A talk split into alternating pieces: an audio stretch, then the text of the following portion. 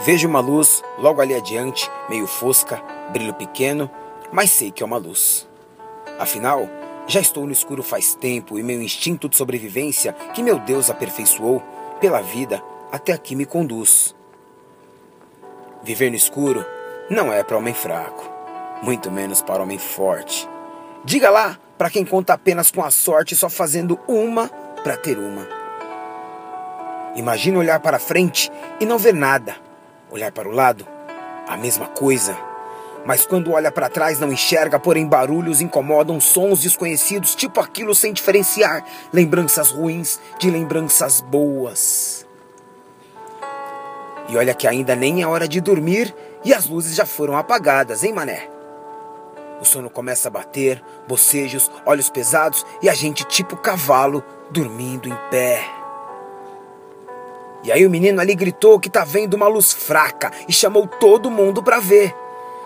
Corri também para conferir e alguns parceiros tão desesperados foram de malicuia no encontro com medo da tal luz desaparecer.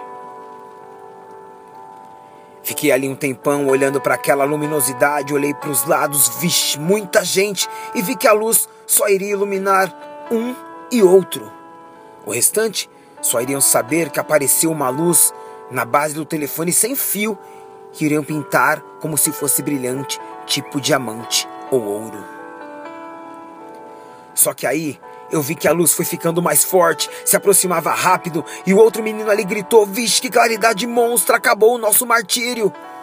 E junto com a luz, ouvi barulho de trilhos, vagões, fumaça que ofuscava o clarão e foi derrubando cada um de nós.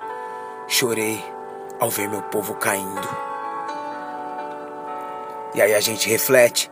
Se tivéssemos esperado e estudado essa luz do perna curta, seríamos tão afoitos? Será que não teríamos ao mesmo, ao menos tentado colocar um dos nossos como piloto? Talvez essas coisas tão corriqueiras que acontecem de quatro em quatro anos motivam muitos dos nossos a se acomodarem no escuro. Em contrapartida, aciona o botão do dungeon nos mais imediatistas e os lança no abismo profundo.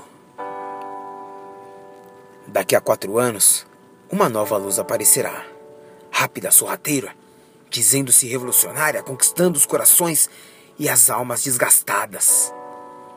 Os sobreviventes dessa quase epopeia real sabem o que fazer, mas se aparecer alguém com grito convincente outra vez, esquece. Novos latinos kamikazes morrerão. Em prol Sabe do que? De nada. Cezinha Locutor.